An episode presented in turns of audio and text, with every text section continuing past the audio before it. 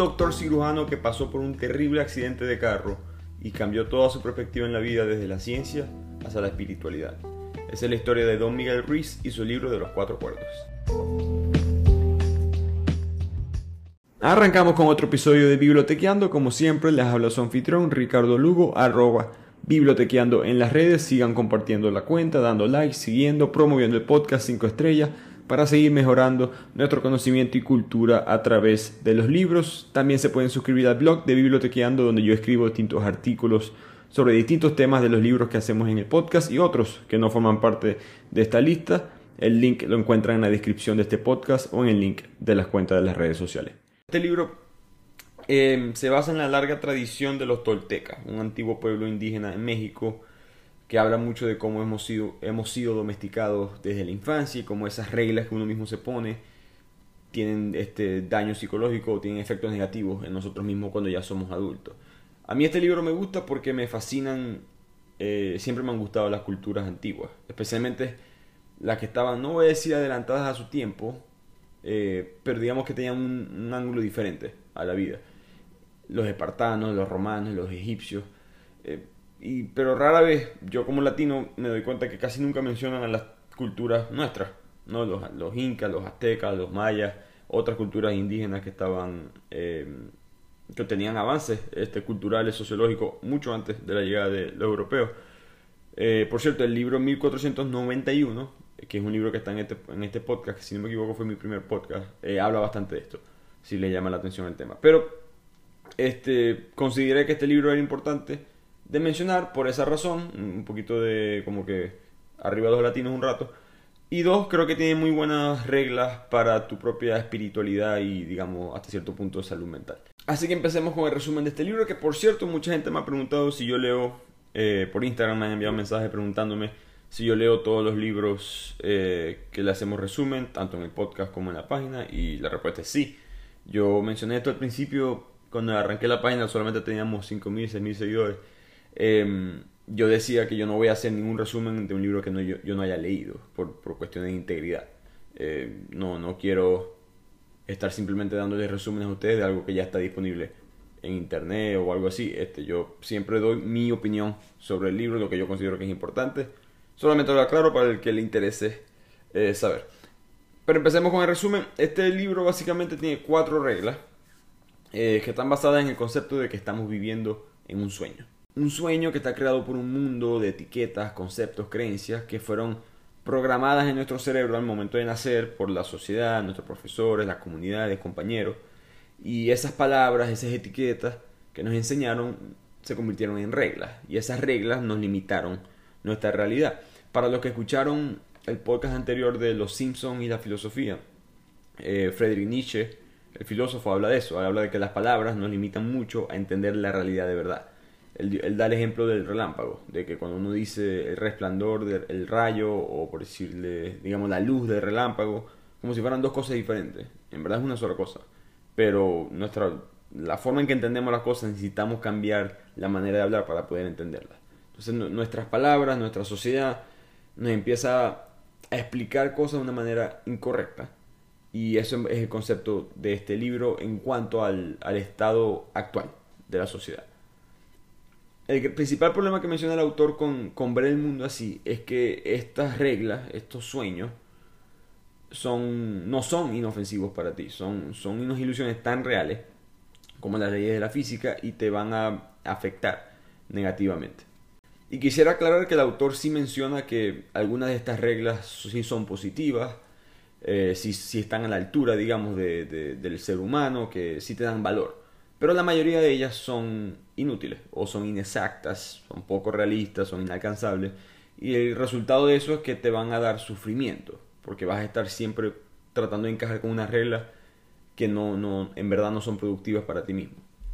Eh, él, en verdad cree muy fuertemente, o mejor, corrijo, la, tradición de los toltecas creen muy fuertemente que un ser humano nace con una mente en blanco y, el ponerle regla va a limitar mucho su, digamos, su producción, a su, misma, felicidad. Ahora yo quiero aclarar, basado en lo que hemos resumido en otros libros de psicología, de evolución, eh, evolución biología, etc., esto no es totalmente cierto. Por si acaso, yo estoy muy de acuerdo con, con este libro en cuanto a las reglas que, que, quiere implementar, o mejor dicho, las reglas que quiere romper en la sociedad, los acuerdos que tienes que tener contigo mismo, pero la ciencia no está de acuerdo con ese comentario de que se nace con la mente en blanco. De hecho, creo que es algo que mucha gente piensa. Eh, la ciencia ha demostrado que no es así. Ya, ya uno nace con principios sociomorales, eh, códigos de comportamiento, cultura, eh, etcétera. La sociedad lo que principalmente hace es que le da color a esas cosas. Por ejemplo, uno de esos estudios muy famosos es el de la gente atractiva, ¿no? que es, el concepto de alguien atractivo creado por la sociedad o es algo que ya tenemos biológicamente. Y muchos estudios demuestran que es una combinación de las dos, por si acaso, ¿no? Siempre hay ambas cosas, pero ya uno nace con un código de entendimiento, qué es lo que es atractivo y qué es lo que no. Eso después puede ser moldeado por la sociedad. Eh, un, estudio demostró que bebés de 12 meses, un año, se quedaban viendo fotos de personas que eran atractivas más tiempo comparado con gente que no lo era atractiva. Y hay, estándares de, de, ser atractivo, ¿no? La simetría en la cara, eh, no tener deformaciones, algo que no tenga, digamos, no esté, el promedio es bueno. Eso es lo que ha demostrado la biología. Si tu, si, si tu nariz es muy grande comparada con el resto de tu cara, si tus labios son muy finitos comparado con el resto de tu cara, si tu mandíbula es muy pequeña, si, si algo está muy eh, en proporción demasiado extraño al resto de tu cara, eso insinúa, desde el punto de vista biológico, insinúa problemas para tus hijos eh, de reproducción. pueden haber deformaciones, algún tipo de enfermedad, etcétera, etcétera. Es la razón por la cual si vemos a alguien con una costra en, el labio, un herpes o algo así, no, no, no, nos llama la atención porque insinúa algún tipo de, de problema eh, de salud. Al mismo tiempo, eh, ya, ya nacemos con, con, códigos de comportamiento, con códigos eh, sociales, entendemos lo que significa tu propia tribu, o un, un estudio a bebés de 9 a 14 meses que les pidieron que eligieran galletas, este, una eran de chocolate, otra eran como de mantecado, algo así, eran unos helados. Y antes de elegir la galleta veían unos adultos compartiendo tiempo con ellos, unos adultos que ellos no conocían. Y los adultos que hacían cosas como más para los niños, pues espectáculos de títeres, etcétera, etcétera. Esos adultos después comían una galleta.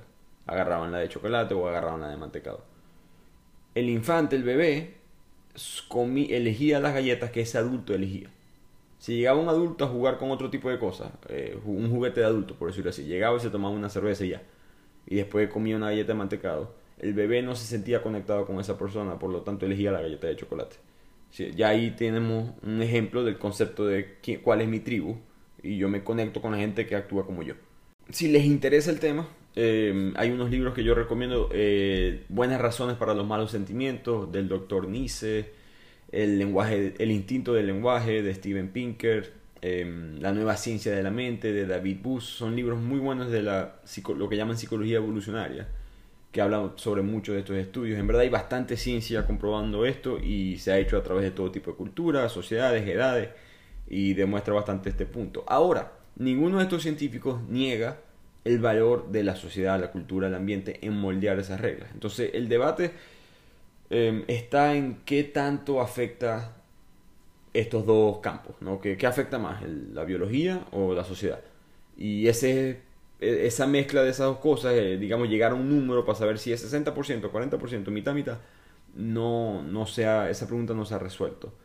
Y por eso es que un libro como este tiene, para mí tiene tanto valor, porque este libro, digamos, se enfoca en el lado del ambiente, de la cultura, que te, como dice el autor Don Miguel Ruiz, te, puso un sueño, pero que es posible despertarse de ese sueño. El, autor dice que, que hay que dominar tu conciencia, el perdón, la acción, y al tener este despertar, este segundo despertar que él llama, se va a acabar bastante de tu, de tu sufrimiento. Es como un estado de iluminación a través de estos cuatro, acuerdos. Así que empecemos con el primer acuerdo. Este primer acuerdo es el ser impecable con tus palabras. El autor piensa que este es el más importante porque el lenguaje es la forma de, de, crear cosas, ¿no? El lenguaje te puede, demuestra tus intenciones, puede crear belleza, puede crear bondad pero también la puede destruir. Entonces él dice que tenemos que ser impecables, en otras palabras, deshacernos de las palabras negativas y usar solamente las palabras impecables, tanto con uno mismo como con los demás. Y así uno se crea una especie de, él llama inmunidad a las palabras venenosas, a las palabras, a las palabras de mal. Eso es lo que te va a llevar a tener una paz y una alegría. Un ejemplo que él da es la madre que llega cansada del trabajo, quizá está muy frustrada, tiene problemas personales también, Y su hijo, a lo que ella abre la, puerta del apartamento, su hijo está cantando, haciendo karaoke, haciendo bulla por, todo por toda la casa. Y la madre como que se altera y le dice que se calle, que no quiere que, que debería cantar, que quiere silencio ahorita.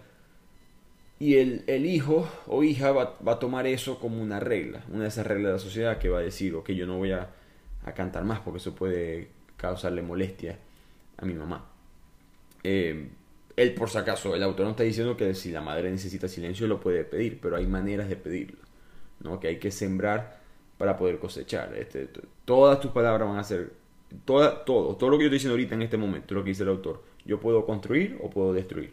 Entonces siempre hay que tener una buena intención con cada palabra que decimos, porque el construir alrededor tuyo va a crear un mundo mejor eh, para ti mismo. Entonces la tarea, por decirlo así, con este primer acuerdo es dar decir solamente cosas positivas. Y si tienes algún tipo de duda si lo que estoy diciendo es positivo o no, es recomendable no decir nada. Por cierto, si sienten que estos acuerdos son difíciles de hacer, si, si tengo que hablar positivamente o no decir nada malo siempre, eso es muy difícil. Sí, lo es. Y ese es el punto del libro, ¿no? Que estas cosas no son fáciles. Por, eh, ser una persona con total control espiritual de ti mismo, con, con, control emocional, no es fácil. No es una tarea fácil. Entonces, estos acuerdos suenan fácil, no sé, impecable con tu palabra. El segundo que voy a explicar ahorita suenan muy sencillos, pero eh, son complicados y requieren tareas. Así que si estás intentándolo por una semana, dos semanas y te sientes frustrado o frustrada porque no has podido avanzar o, has fallado varias veces, no, no te sientas mal, que es normal, es lo que nos dice el autor. Así que pasamos al segundo acuerdo, que es que no te tomes nada personal. Para mí este es el más poderoso, porque este es el que más me cuesta a mí. Eh, nada, absolutamente nada de lo que dicen otras personas se trata de ti, lo que nos dice Don Miguel Ruiz. Cuando alguien te dice que estás feo, que estás gordo, etcétera, etcétera, eso está hablando mucho más sobre ellos y sus problemas que tienen ellos en ese momento que sobre ti. Y piénselo, ¿no? el autor lo, explica también de esta manera, que tú no le vas a decir a alguien que está gordo, porque la realidad existe, ¿no? El autor sí menciona eso, pero no le vas a decir a alguien que está gordo de mala manera, a menos que tú estés frustrado o tengas rabia interna, estés peleada con esa persona. No hay razón alguna. Si tú estás en un buen estado mental, tú no le vas a decir eso a otra persona. Tú no tienes por qué estar lastimando a nadie. Entonces, si alguien te insulta, alguien descarga frustración en ti, eso es problema de ellos. Eso no es problema tuyo. Eso es difícil de hacer. Trazar esa línea y darse cuenta de que esto es un reflejo de sus problemas, no de los míos. Eh, no es fácil. Y él, el autor piensa que esto pasa por la importancia personal. Él llama esto, que es una, una especie de trampa falsa que nos lleva a creer que todo el mundo se trata de nosotros mismos, ¿no? Que todo el mundo de la vida es una película que llevamos en nuestra cabeza y el actor o, o, actriz principal de la película somos nosotros mismos. Y eso no es verdad, ¿no? El mundo es mucho más grande que nosotros y no debemos de tomar tan personalmente esas palabras que entran a, nuestro cerebro y afectan la película, por decirlo así. La película la vas a decidir tú, así que sigue escribiéndola. Si alguien hace algo mal, entiende que esos son ellos. Y el autor aclara que no importa si es verdad o mentira. Vuelvo repito, si alguien te llama gordo y si estás gordo, eh, eh, no, eso no es el punto. El punto es que eso no tiene que afectarte a ti. Tú puedes actuar y sabes que estás gordo y estás consciente de ti mismo y capaz estás feliz así, etcétera, etcétera. El punto es que tienes que entender que esa negatividad que te acaban de tirar encima no es tuya, es de alguien más y la tarea que él recomienda para este acuerdo es practicar. Simplemente la próxima vez que alguien te diga algo negativo, entiende que esa persona está reaccionando de esa manera por algo que les está pasando. Trata de no tomarlo a pecho. First, the bad news. SAP Business AI won't help you generate cubist versions of your family's holiday photos. But it will help you understand which supplier is best to help you roll out your plant based packaging in Southeast Asia, or identify the training your junior project manager needs to rise up the ranks and automate repetitive tasks while you focus on big innovations so you can be ready for the next opportunity. Revolutionary technology, real world results. That's SAP Business AI. Y ahora pasamos al tercer acuerdo, que es no hacer suposiciones, no asumir cosas, porque eso es una trampa. Una trampa que nos inclina a creer que la verdad es como nosotros la vemos y no quizás de una manera más objetiva o quizás alguien más la ve de una manera diferente. Este acuerdo a mí me gustó muchísimo porque creo que los otros dos son hasta cierto punto más intuitivos, ¿no? Como que uno sabe uno tiene que ser respetuoso con la gente, ser impecable con sus palabras, el, no tomarte nada pecho, nada personal. Esos son consejos que uno escucha muchas veces a través de su vida. El no, el no suponer, no estoy diciendo que no, pero creo que es más intuitivo, por razones biológicas, de hecho, no, no entra mucho en detalles ahí, pero nuestro cerebro está programado para asumir cosas, porque tiene un valor para sobrevivir. Si, si vamos caminando por un bosque, recuerdan cuando, hace 100.000 años, cuando éramos nómadas, si vamos caminando por un bosque y escuchamos una rama de un árbol romperse, un ruido atrás nuestro, nuestro cerebro no dice, bueno, piensa objetivamente cuál es la realidad aquí. Voltéate, analiza si es una pantera, si es un león, si es un pajarito, y acorde a, lo que descubramos, empezamos a correr o nos quedamos aquí. obviamente la gente que empezó así se murió. Esa gente, eso, eso, eso no está en nuestro ADN. ese, por eso es que somos tan impulsivos, porque nuestro, nuestro cerebro le dijo a nuestro cuerpo, hey, si escucháis eso, arrancá. No, no penséis dos veces. Lo peor que puede pasar que mate calorías. Lo mejor sobrevive.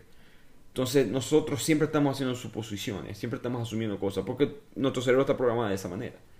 Y algo muy interesante que dice el libro eh, de Don Miguel Ruiz es que uno para romper las suposiciones hay que comunicarse, ¿no? Una pareja cuando tiene problemas, creo que todo el mundo estado en esa situación, este, cuando en verdad les toca hablarse sobre un problema que han ignorado por mucho tiempo, nos damos cuenta que, eh, este, esta persona ve el problema totalmente diferente a lo como yo lo veo y por no, haber, no, haber, no, no habernos hablado, nos, nunca nos entendimos para aceptarnos mutuamente y tener, digamos, unos valores similares. La comunicación es clave, entonces es lo que dice el autor.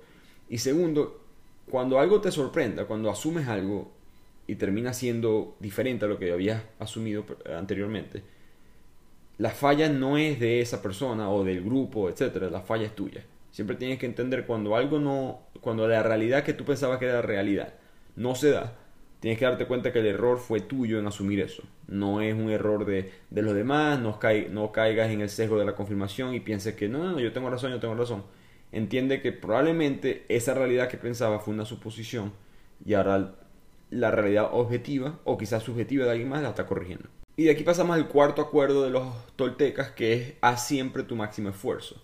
Eh, básicamente habla de que tienes que dar lo máximo que puedas, lo mejor de ti, con gran intensidad en todos los aspectos de tu vida, tu trabajo, tu familia, relaciones, este, tus mismas finanzas, etc. Tú tienes que siempre dar lo mejor de ti y quitarte esa culpa interna, porque uno siempre se culpa mucho y eso pasa, según el autor, cuando uno no hace lo suficiente, cuando uno no se esfuerza lo suficiente, tú inconsciente o conscientemente lo entiendes y empiezas a culparte a ti mismo. Un ejemplo que, que, me recordó este libro es varios deportistas, biografías que yo he leído, que siempre dicen, yo no voy a ser siempre el más inteligente en la cancha, el más fuerte, el más rápido, etcétera, etcétera. Entonces, lo que yo puedo controlar es ser la persona que más se esfuerza. Si yo peleo más por ganar y pierdo, no importa. Eso es lo normal, perder es lo normal. Pero si, si no me esfuerzo y pierdo, me, me va a doler. Entonces, si tú te entregas al máximo, este, vas a tener una cierta paz mental, vas a ser inmune a la culpa interna y a la culpa de los demás. Si alguien más te empieza a criticar porque no pudiste lograr algo, pero tú sabes que hiciste lo mejor de ti, no hay nada que dudar, tú simplemente vas a poder aceptar la realidad de que, ah, sabes que perdí esta y ya. Y eso te va a dar mucha paz mental. Este, creo que es un, acuerdo muy bueno de esta filosofía de esta tribu indígena. Y ese es el resumen de estos cuatro acuerdos en el libro de Don Miguel Ruiz. Este resumen fue cortico comparado con lo demás, porque yo siempre he pensado que los libros de autoayuda, autosuperación, suelen tener alrededor de 240, 280 páginas. Siempre he pensado que se pudieran resumir en 10. La mayoría de estos libros son, tienen muy buena información, por si acaso, yo, los leo bastante. Pero son muy repetitivos, se, se estiran mucho ciertos temas, a veces hablan de otras cosas que no tienen mucho que ver con el mensaje principal. Em, y fue una de las razones, de hecho, por la cual empecé esta página. Quería resumir los puntos más importantes de cada libro y poco a poco me fui estirando no solamente eh, los libros de autoayuda, sino otros libros, psicología, ciencia, novelas, etc. Eh, espero que les haya gustado. Para mí es un libro muy bueno, se disfruta, como todo libro de este estilo, se disfruta mucho más de primera mano que resumido. Eh, pero es para mí una muy buena filosofía de cómo vivir la vida. Que no hay mucho que criticar de ser impecable con tus palabras, de ser positivo con los demás, de no tomarte nada a pecho y entender que, eh, que otra persona está pasando por algo difícil y ahí quizás tú puedes ayudar. Em, de, como dije en el último acuerdo, de dar tu máximo esfuerzo o, y de no asumir nada de los demás, de no, hacer suposiciones. Yo creo que esta filosofía, filosofía tolteca es muy sabia, merece ser un poquito más quizás popular eh, comparada con las otras de los romanos, los egipcios, los espartanos que mencioné al principio. Y ojalá se saquen más libros de esta manera, porque hay muchos libros, muchas culturas, disculpe, indígenas que todavía existen, que tienen bastantes filosofías, idiosincrasias, y creo que eh, quizás ignorancia de uno mismo, pero uno no sabe mucho de ellas, uno no, no hay mucha este, literatura sobre ellas, por lo menos publicada, promovida por el mundo de hoy en día, y que a mí me, llamaría la atención, me, me llama mucho la atención aprender más de ese tipo de cultura, este, independientemente eh, de si es una a la cual yo me siento relacionado o no. Siempre tener otro punto de vista eh, tiene mucho valor.